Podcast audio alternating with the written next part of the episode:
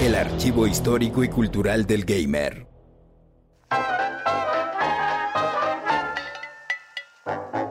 Una escalofriante serie de gatillero en primera persona con elementos de rol, en la que debemos lidiar con las consecuencias de aquellos quienes buscando crear sociedades perfectas desatan el caos. Bioshock.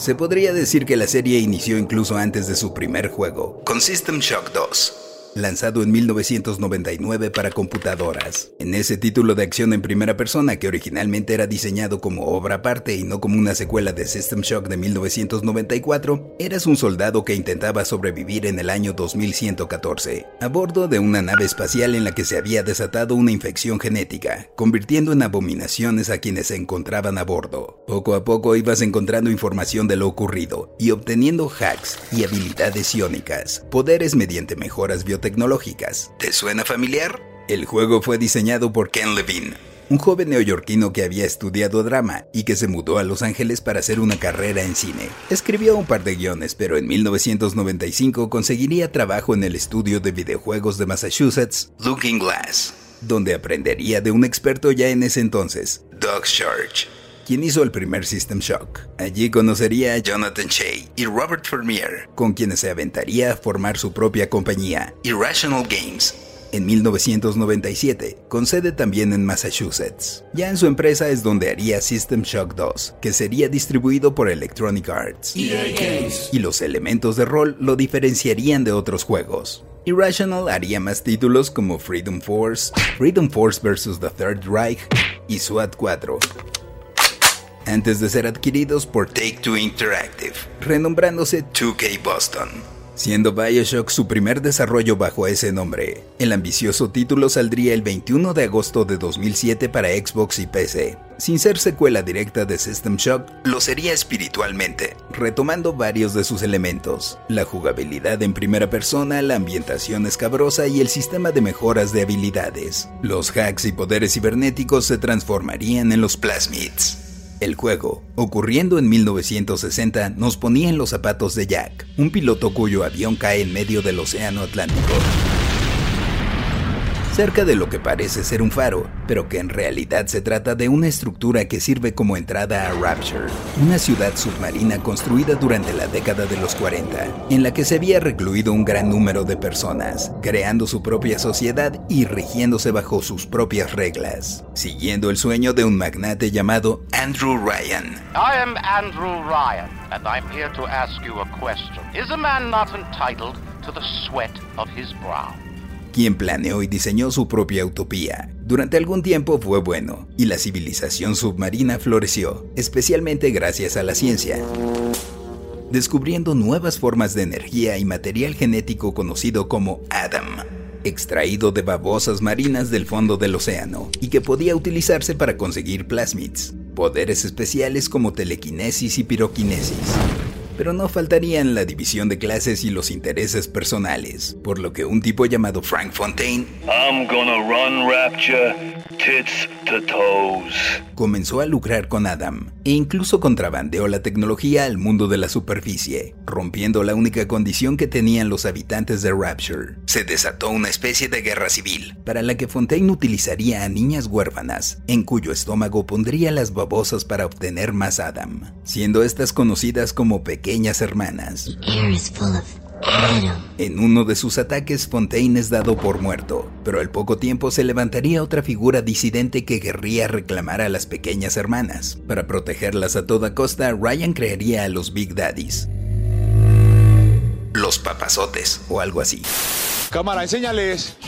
Sin miedo, es sin miedo al éxito, papi humanos modificados genéticamente con una fuerza asombrosa y la consigna de cuidar a las pequeñas. Son esos seres con armadura como escafandra que quizá hayas llegado a ver en la portada del juego, si es que no lo has jugado, claro. Y eso no es todo, no, uy, no. También Ryan utilizaría plasmids para transformar a otros humanos en splicers.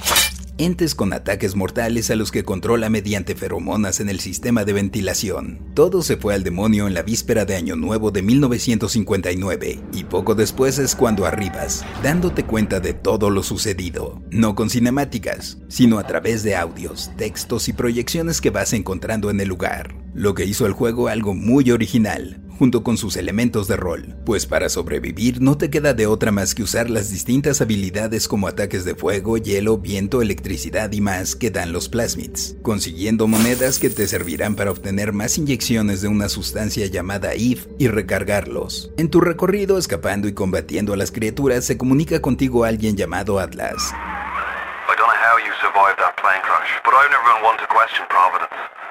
I'm Atlas, and I aim to keep you alive que te da recomendaciones acerca de tu proceder, lo que hace todo aún más intrigante.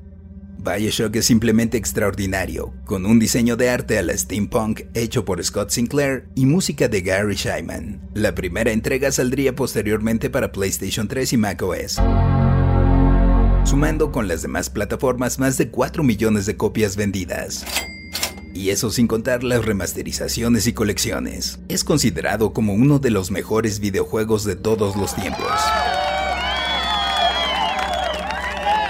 La aventura continuaría ocho años después de los eventos del primer juego en Bioshock 2, donde controlarías al sujeto Delta, uno de los papazotes quien luego de un largo letargo debe unirse con su pequeña hermana Eleanor, si quiere seguir con vida, aunque todo parece ser otro malévolo plan de alguien más. La secuela lanzada en febrero de 2010 estaría bien, pero sería más de lo mismo, a pesar de presentar un modo multijugador y de que también habría contenido descargable, y al igual que el primer juego, dependiendo de ciertas acciones tendría diferentes desenlaces. Pero, ¿qué fue lo que pasó? El desarrollo corrió a cargo de 2K Marin, otro estudio de Take Two al que se le asignó el proyecto, después de múltiples desacuerdos y discusiones con Ken Levine, creador del juego. Incluso había planes para un Bioshock para PlayStation Vita, pero se canceló.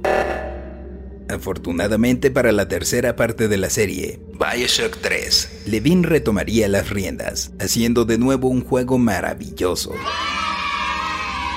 aunque en lugar de ser una ciudad bajo el mar, sería flotante, con estilo de arte también steampunk, pero todo con más luz y mucho más colorido, hasta con un fantástico cover a Cindy Lauper en el soundtrack, aunque no por eso menos extraño, también habiendo una lucha de clases. Ocurriría en 1912, en la ciudad de Columbia, donde como un exagente endeudado, llamado Booker DeWitt, debes por encargo buscar a una joven llamada Elizabeth, trapped in a tower with nothing but books and spare time? you would be surprised what I know how to do. Y evitar una conspiración que incluso juega con los hilos de la realidad, detrás de la que parece estar el fundador de la ciudad, Zachary Hale Comstock. El título presentando realidades alternas también fue una maravilla, y recibió casi los mismos elogios que el primero, saliendo el 26 de marzo de 2013 para PlayStation 3, Xbox 360 y computadoras, vendiendo más de 11 millones de copias y teniendo una expansión de dos episodios, uno de ellos ligando todo más a Rapture. A pesar del éxito, el 18 de febrero de 2014, Levine anunció que gran parte del staff de Irrational Games sería reubicado o despedido, de una forma amable. Quién sabe a ciencia cierta que haya pasado, pero dijo que planeaba enfocarse a proyectos más pequeños. Actualmente cuenta con 25 empleados y cambió el nombre de la empresa a Ghost Stories y ya no trabajarán en la serie. Se ha anunciado que un estudio nuevo, Cloud Chamber Games, hará el próximo Bioshock para consolas de nueva generación. Personalmente creo que Bioshock ya dio lo que debía dar, pero con los videojuegos nunca se sabe. Yo soy el Paella y esto fue Random Player.